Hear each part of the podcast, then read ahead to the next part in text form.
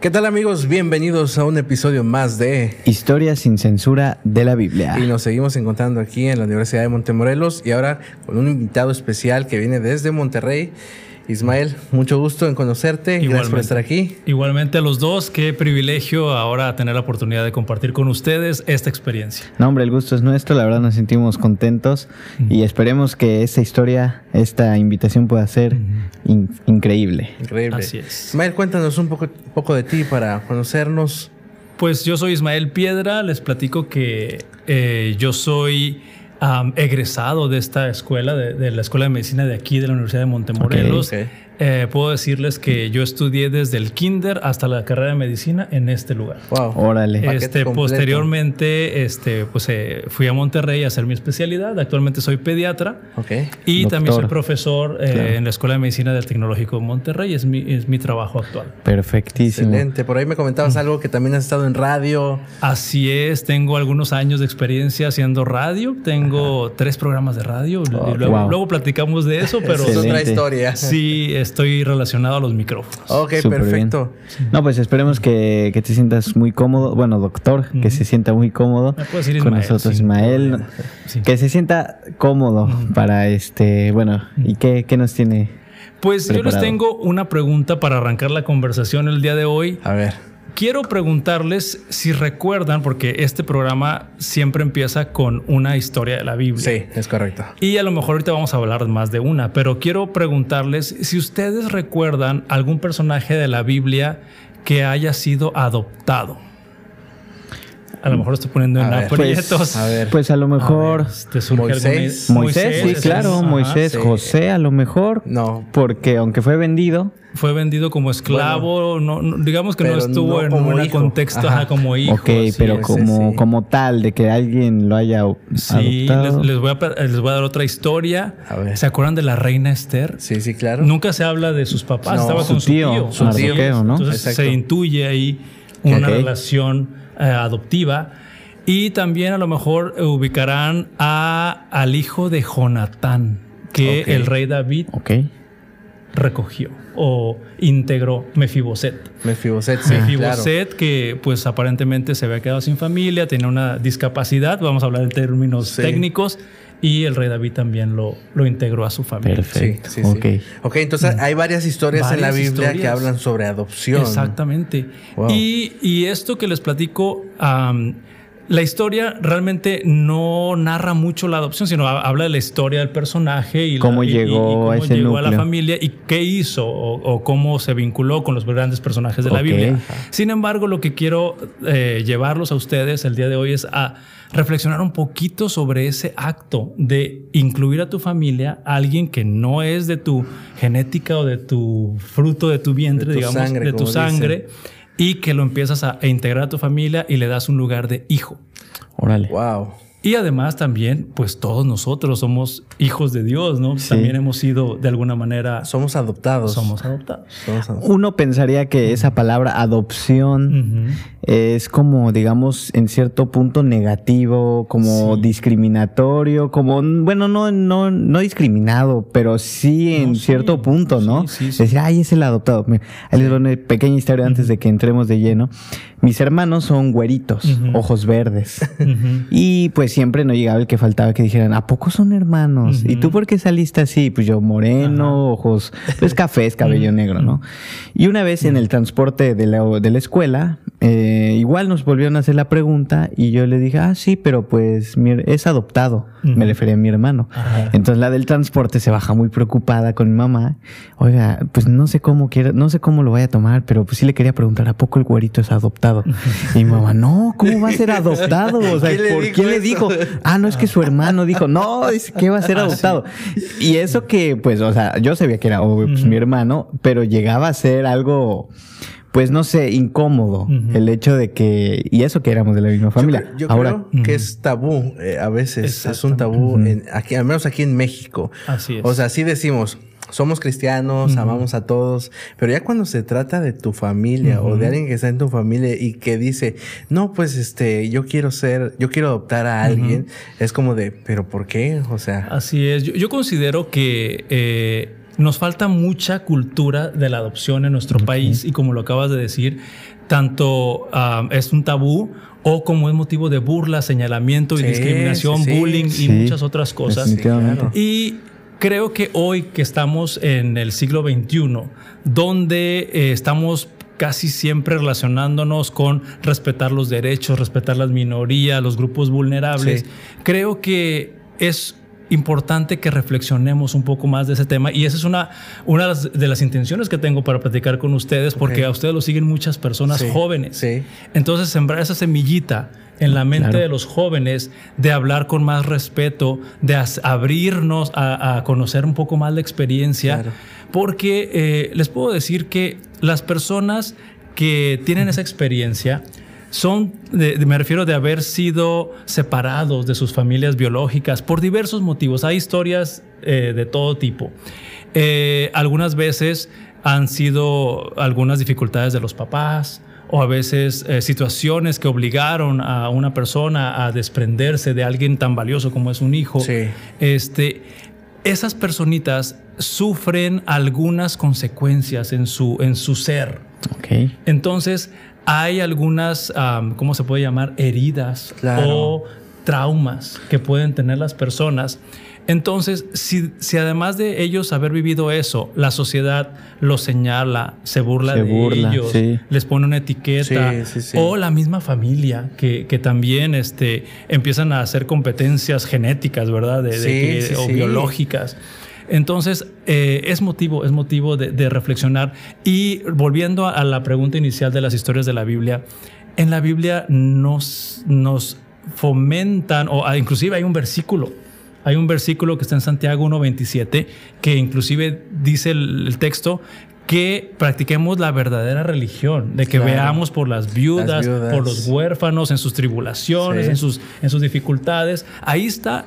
Y yo lo que quiero decir que eh, como sociedad o como iglesia, como hermanos en, la fe, a veces las personas son más sensibles con las viudas, porque bueno, se le murió su esposo, pobrecita, está en un duelo, quedó indefensa, pero la palabra huérfano que como que nos pasa así de pues, eh, sin eh, pena ni gloria. Que se vaya, dirían, como las películas lo pintan, no, pues que se vaya al orfanato. Al orfanato. Exacto. Exacto. Y es que ha de ser un, un, choque de identidad o de falta de identidad a alguien que perdió a sus padres y, que no los tiene y, cómo, cómo se enfrenta a la sociedad. O sea, algo pasa ahí, ¿no? Y bueno, yo quiero eh, compartirles a ustedes que es importante que como sociedad mexicana, como adventistas o como cristianos, como seres humanos simplemente en este mundo, debemos conocer que los niños, las niñas y los adolescentes tienen el derecho de vivir en familia. Es un derecho. Entonces, quiero hacer una aclaración. Ahorita que mencionaste los orfanatos, casas hogar o albergues, que son instituciones que eh, dedican sus esfuerzos para que se protejan a esos niños de, las dificultades que hayan tenido anteriormente, ¿verdad? Que no estén solos. Pues. Sin embargo, no estoy hablando más de, los, de las instituciones, es que bueno que se, que se haga eso y qué bueno que existan. Pero nosotros como personas, individuos, ¿qué podemos hacer? El mejor lugar para que crezca un individuo, un ser humano, es en una familia. Claro. Definitivamente. Entonces, creo que con esta perspectiva de que hay un derecho, que debemos de conocerlo y tenemos que fomentar que se respete, te quiero decir o les quiero decir a los dos que hay más de 30 mil niños esperando una familia en México. Aquí en México. Eso que las cifras están, digamos que no tan precisas, pero algunas cifras del DIF se estima que más de 30 mil niños están en esas instituciones esperando una familia. Oye, ¿y tú sabes qué tan fácil es la adopción aquí en México? Mira, esa es una muy buena pregunta porque en el tema de la adopción no pudiéramos utilizar la palabra fácil.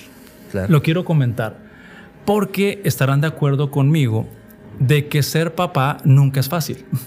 O ser mamá nunca es fácil. Y ustedes pueden recordar todo lo que invirtieron de energía sus papás y los mis papás y los papás de todos los que nos están viendo, ¿no?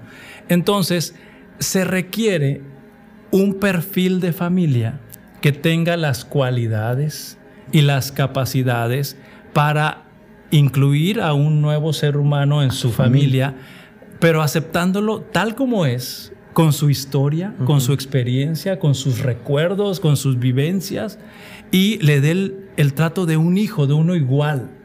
Entonces, ah, eso, es, complicadísimo. Eso es complicadísimo. Entonces, no cualquiera está. Entre uno que es de sangre. De sangre hay, hay, rivalidades. Sí. Ahora, cuando no es de sangre, es, es complicadísimo. totalmente de acuerdo. Es complicado. Y por eso, eh, eh, volviendo a tu, a tu pregunta, utilizar la palabra fácil, pues no sé si sea la mejor palabra. Simplemente hay un proceso eh, en, el DIF, aquí en, el, Desarrollo Integral de la Familia, en el departamento este de, que está en nuestro país y tal vez haya otros parecidos en otros países que también nos pueden estar viendo ahorita. Eh, hay instituciones que se dedican a evaluar a las familias o a las personas que quieren postularse para ser una familia adoptiva y restituirles ese derecho.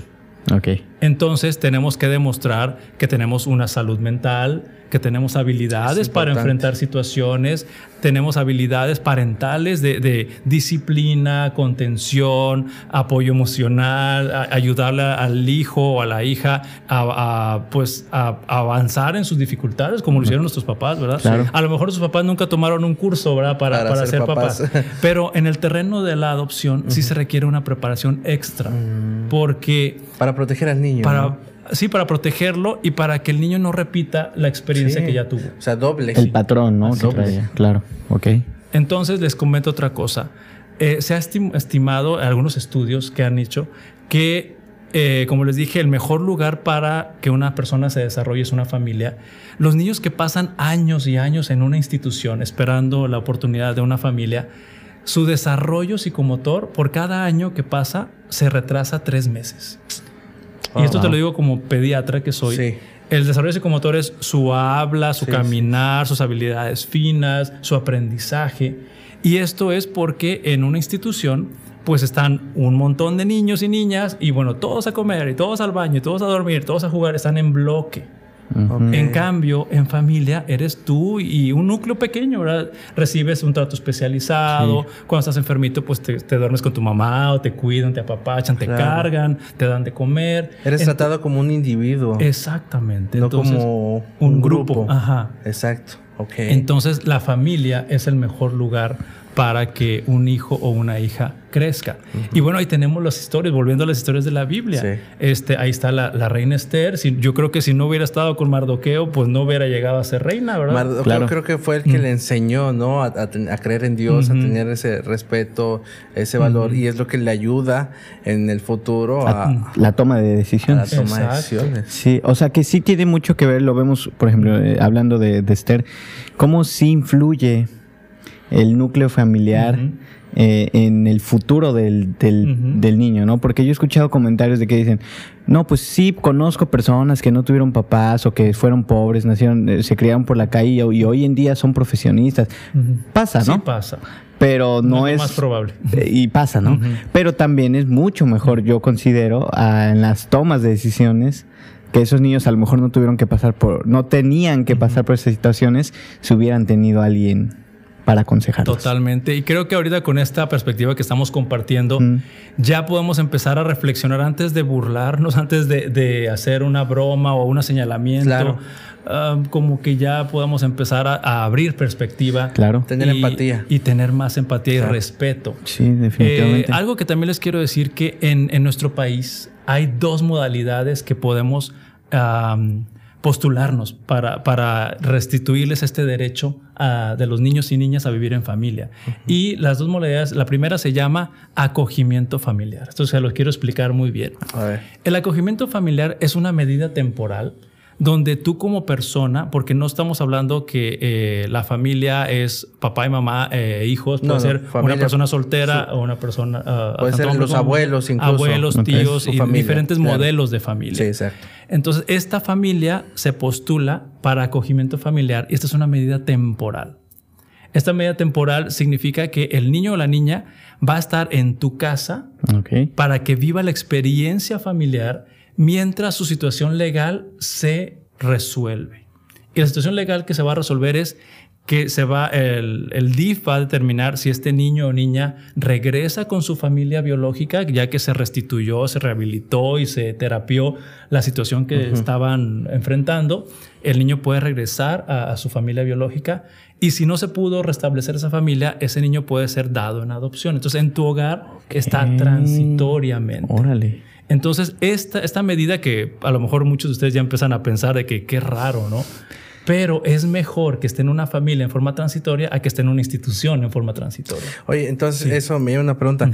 ¿No crees que de repente eh, pueda ser eh, como un poquito traumático para el niño mm. eh, o, encariñarse con esa familia y después que ya no estuvo con una con sin otra. duda sin duda es difícil sin duda es difícil pero lo que te quiero decir que, que no tiene pierde, digamos, o sea, se, sigue siendo un saldo positivo, es que ese niño en esos meses o años que estuvo en la familia se sintió especial, se sintió importante, sus, necesidades fueron satisfechas, o sea, tuvo todo eso.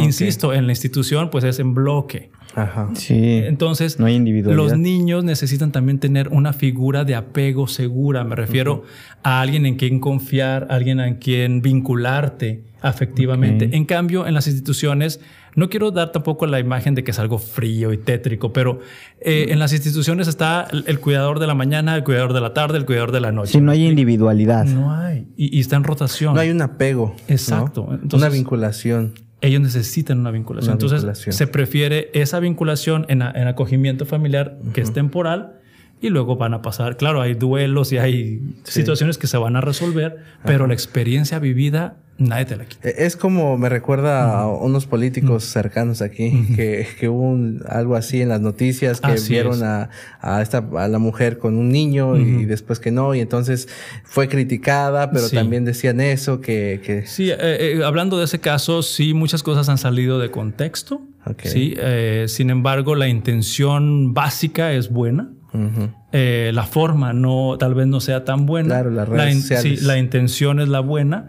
Entonces. Pero hay una este, base legal que es esta que sí, se llama acogimiento familiar. Ah, okay, okay. Y bueno, la, segunda? opción es la adopción tradicional, la adopción donde después de que ese niño o niña o inclusive adolescente que ya eh, no es posible regresar a su familia, eh, ese niño o niña puede ser integrado a una familia ya adquiriendo los apellidos y todo el estatus legal, de hijo.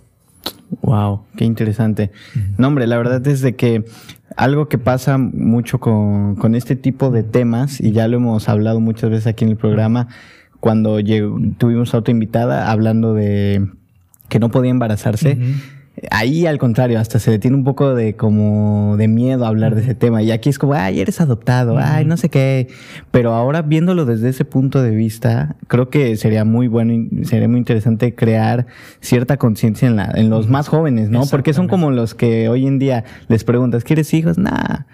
Y no, pues, y yo tengo amigas, por ejemplo, de que me dicen, no, yo nunca quiero tener hijos, pero quiero adoptar. Pero a lo mejor lo dicen, pues así, pero no saben lo que conlleva yo te puedo decir que hay una idea de alguna manera romántica de la adopción. También, el otro extremo. Sí, es un extremo que, pues también hablando del tema y visibilizando este tema, creo que se empieza a acomodar el concepto es que las personas piensan románticamente que ser papá es darle besos y abrazos a tu hijo todo el día, ¿no? Entonces, definitivamente, por la experiencia que todos tenemos con nuestros papás, claro, hay momentos así de pero no todo el tiempo. No todo el tiempo, entonces va a haber, reglas, va a haber corrección, va a haber instrucción, va a haber dirección, va a haber oportunidades de diversión, relajamiento y entretenimiento, muchas cosas, ¿no? Sí. Pero eh, por eso es importante que las familias o las personas que se quieran postular tanto para acogimiento y para adopción estén bien preparadas y demuestren sus capacidades. También otra cosa que me gustaría compartirles antes de que se nos acabe el tiempo, porque hay mucho para platicar de esto, es que curiosamente en nuestro país y en muchos otros países de Latinoamérica, las personas que piensan en adopción, ahorita que decías de tus amigos o amigas, lo hacen pensando en un bebé. Ajá, exacto. Sí, como que me lo entregan recién nacido. Vas a adoptar, hazlo a tu manera, que, que, agarre tus rasgos porque no sabes qué pueda traer o en su mente. Yo, yo, he escuchado sí, son prejuicios. He escuchado. Prejuicios, pero quiero darles una noticia. A ver. En las casas hogar y orfanatos casi no hay bebés. No. La mayor parte de niños y niñas que están en esos lugares tienen más de cinco años. Sí. Y cinco años se me hace que es poco, ¿no? Sí, de, ahí en adelante, sí, de ahí en adelante hay muchos niños y niñas más grandecitos que están esperando ansiosamente la oportunidad de estar incluidos en una familia. Y digamos que también la cultura que tenemos es pensar que nada más los bebés son los que necesitan una familia y estamos dejando de ver toda esta otra área de niños y niñas más grandes que también lo necesitan. Y yo quiero preguntarles cómo se sentirían si viven la experiencia de que pues su familia biológica no pudo pues con la responsabilidad de estar a cargo de ustedes por diversas razones, luego son colocados en una institución y luego la sociedad tampoco quiso estar contigo, cumples 18 años y te dicen adiós. Adiós. No, hombre, tremendo. O sea, ¿Cuál es tu lugar? ¿A dónde perteneces? Exactamente. Y es que más que eso, yo creo que no tienes una identidad. Sí. Creo que, o sea, estar formado dentro de un instituto forja un tipo de carácter, ¿no? Como que muy grupal. Pero al final de cuentas, cuando sales al mundo, cuando sales a, las calles, realmente ahí es donde sale tu esencia. Exacto. Y, aquí definitivamente tampoco es mi intención estereotipar o generalizar, porque cada historia es diferente. Y así como decías, hay personas que tuvieron trágicas infancias y que se volvieron grandes personas y muy influyentes qué bueno que existen esos ejemplos y nos motivan mucho. Pero no es el común. No es el común, y por lo tanto tenemos que abrir la mente. Y yo lo menciono mucho en, mis los foros donde participo, que hay que abrir el corazón. Entonces hay que abrir el corazón a la historia, a la, eh, la, edad de los niños, al sexo de los niños, porque de repente también hay encuestas que dicen que prefieren niño menor de un año y bebé mujer. Entonces, como si fueran productos. Sí, es una Sí. Tienda. Exactamente. Entonces, adolescentes ya prácticamente no. hay muchas familias que los quieran. Oye, entonces me decías que hay 30 mil. Más de 30 Más de 30 mil eh, niños esperando. Fíjate, o sea, yo tengo mis padres, eh, vivimos separados, pero hay momentos en mi vida en los que necesito llamarles y para que, no sé, como que me reconecte con, con, mi, con mi raíz, con con la parte emocional, que me den ánimos, que me den fuerzas. Y a mí me ayuda mucho ir a casa, estar con ellos. Simplemente eh, vas a que te haga la sopita a tu mamá y ya con eso. O sea, pero esos más de 30 mil niños no tienen a quién hacerle una llamada. No tienen quien, quien les apapache, quien, quien les diga, hijo, creo en ti. O sea... yo cuando, antes de que me volviera adventista y todo ese rollo, pertenecía a otra iglesia pentecostés y nos llevaron a la casa de la niñez poblana. Así se llama todavía hasta la, hasta la fecha. Bueno, ya se llama Hogar Puebla, más, algo así. Y yo tenía que unos 10 años y me llevaron a esa casa. Y sí, los niños emocionados con uno. Y yo era otro niño. Otro niño abrazando a otros niños. Niños que realmente no les preocupa, en, a lo mejor la familia, les preocupa que se sientan queridos en ese momento. Y es impresionante cómo eso se te queda a lo largo. Saber de que hay niños que no esperan una familia, o sea, sí lo esperan, pero esperan más afecto. Así es, más pertenencia. Exacto, Eso, está, eso está muy Y está padre que haya personas que apoyen a los orfanatos, a las casas hogar, que les lleven regalitos en Navidad o en el Día del Niño. Son buenas acciones, pero la que realmente transforma una vida es el acogimiento o la adopción. Oye, pensando en eso, creo que como cristianos tenemos aún una mayor responsabilidad. Sí. Una porque somos adoptados como hijos. O sea, Dios dice, Jesús dice, ustedes han sido adoptados. También y ahora son mis hermanos. Entonces nosotros somos llamados a ser como Él. Y el tener un corazón para adoptar a un niño, yo creo que es una de las mayores pruebas de amor. Y, que está fuera de egoísmo. Totalmente. Y no es un acto de caridad, quisiera aclarar. No, no, no, Es un acto de amor y del amor más grande que se puede demostrar. Creo que la persona que llega a adoptar tiene un corazón muy grande porque no, no es fácil. O sea, no es fácil si tú puedes tener un hijo y decir, ¿para qué voy a traer más niños al mundo? Si hay niños que necesitan amor, voy a despojarme de, de, eso, de tus expectativas, sueños y demás cosas. Y decir, vamos a, hacer un acto de amor y, y a, agarrar un niño que como tú decías, se romantiza, pero en la realidad puede ser que sí hay un choque cultural o, de algo y que el niño de repente diga, pues no me regañes, tú no eres ni mi papá. y va a suceder. Va a suceder. Ya me pasó también, pero eso lo enfrentas y te capacitas para enfrentar situaciones así. Y bueno, quiero decirles antes de que se nos acabe el tiempo, porque yo sé que yo me agarro. No, está perfecto. Y este, los niños que también me gustaría visibilizar es que si ya hablamos que todo el mundo quiere un bebé, niña, ¿verdad? Menor de un año. Sí. A nadie le pasa por la cabeza a un niño o niña que tenga una discapacidad.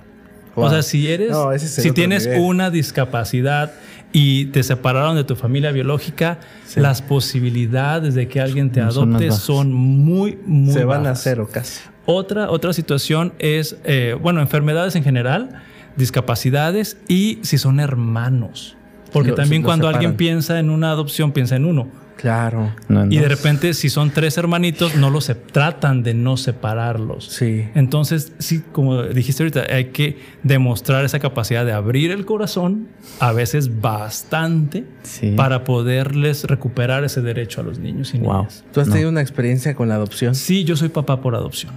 Mis dos hijos este, son, eh, fueron adoptados, perdón. Increíble. ¿Y cómo ha sido eso? ¿Cómo fue? Pues es una experiencia muy interesante. También te puedo decir que yo pasé por varias etapas de primero desconocer. Sí. También pasé por la etapa de haber romantizado el, el, hecho de ser padre. Sí. Pero gracias a que el DIF te lleva de la mano por los procesos que a veces son duros, son dolorosos, porque abrir el corazón duele. ¿eh? Bajar a tu expectativa y bajar a lo que tú querías y lo que soñaste, más el duelo de la infertilidad, más unas muchas cosas que están sucediendo. Eh, el DIF tiene esos procesos, por eso las personas piensan que es difícil y que hay muchas trabas. Eso sí te puedo decir que como persona que ya pasó por ahí, me gustaría que hubiera procesos más eficientes. Sí, claro. Se puede perfeccionar. se puede eficientizar el sistema. Pero sí el, el proceso tiene que que llevar sus pasos porque sí estoy convencido de que no cualquier persona que diga que quiere adoptar tiene las cualidades para hacerlo. Sí, y en la adopción, como en la paternidad, no hay divorcios. No es que, ay, ya me divorcio de ti, córtala y, ya no. es algo para toda la vida. Porque si la cortas o si te arrepientes, el daño que haces es, terrible. Sí. Peor. Wow. Fausto, ¿con qué te pues quedas? no, hombre, es un tema larguísimo y yo quisiera seguir hablando porque me interesa mucho. Yo estoy joven y todavía no, pues a lo mejor no ha pasado, pues, pasado por mi cabeza, pero si yo tuviera la oportunidad de que, de, poder hacerlo, encantado. No, no, está hecho para todas las personas, definitivamente, pero si Dios pone en el corazón de las personas hacerlo, yo con muchísimo gusto si yo fuera uno de esos niños, me encantaría pertenecer a un hogar. Así que empatizo mucho con eso. Wow, Ismael. Pues yo me quedo con, hacer el llamado a todas las personas que, que, lo siguen a ustedes, que son jóvenes y los que también no son tan jóvenes, que si tienen ese deseo, se capaciten, se preparen, toquen las puertas de los DIFs y también hay muchas asociaciones que nos dedicamos a fomentar este tema pues yo me quedo con que en la Biblia hay, muchas experiencias. Yo el otro día buscando eh, personajes adoptados me encontré con varios, entre ellos Moisés, y, me doy cuenta que Dios no los olvida. Los, incluso hay historias, por ejemplo, esa que lo usa para sacar a su pueblo eh, y, él prefiere dejar de ser llamado hijo de, del faraón para tener el linaje de Dios y a través de Dios ser todos una familia. Entonces, sí es un llamado como al amor genuino, al amor de a de veras, ¿no? Eh, al ver esto, a, veces uno se puede sentir que le falta mucho para llegar a ser cristiano, porque aquí es donde se ve, realmente se ve, no es nada más de llegar a la iglesia y dar tus diezmos y hacer las cosas, no, no, es cuando demuestras, ¿no? Así es, y los que hemos pasado por este camino tampoco somos ni los más buenos, ni nos vamos a ir al cielo, ni no somos, ni estamos hechos de otra manera, perdón, este, pero estamos en el camino y yo sé que hay muchas personas que también pueden estar en este camino y cambiar la vida. Claro que sí. Ismael, pues muchas gracias por estar aquí con nosotros. Sí, muchísimas gracias. Vamos a hablar de este tema. La verdad es que no se habla tan seguido. Y muchas gracias por, por y gracias por la oportunidad. Hombre, al contrario. Me hicieron caso por el mensaje. No, sí, no, que no podíamos perder esta oportunidad, la verdad. Bueno. bueno, amigos, pues si les gustó este episodio más, no olviden suscribirse, este, compartir. Y muchas gracias por estar en un episodio más de Historia sin censura de la Biblia. Hasta luego.